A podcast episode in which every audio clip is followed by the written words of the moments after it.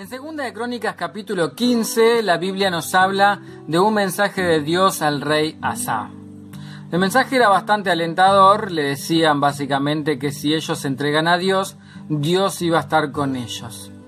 El rey Asa, después de escuchar el mensaje, una de las cosas que hace es restaurar el altar del Señor.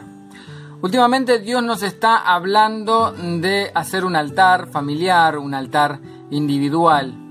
El rey Asa restaura el altar al Señor, evidentemente lo habían dejado de lado. En ocasiones nosotros desplazamos el tiempo que tenemos con Dios ocupándolo con otras cosas. Pero ¿sabes qué estaría bueno?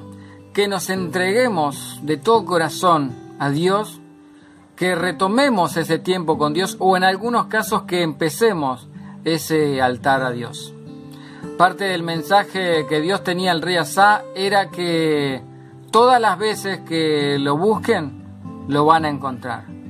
Todas las veces. Búscalo, lo vas a encontrar.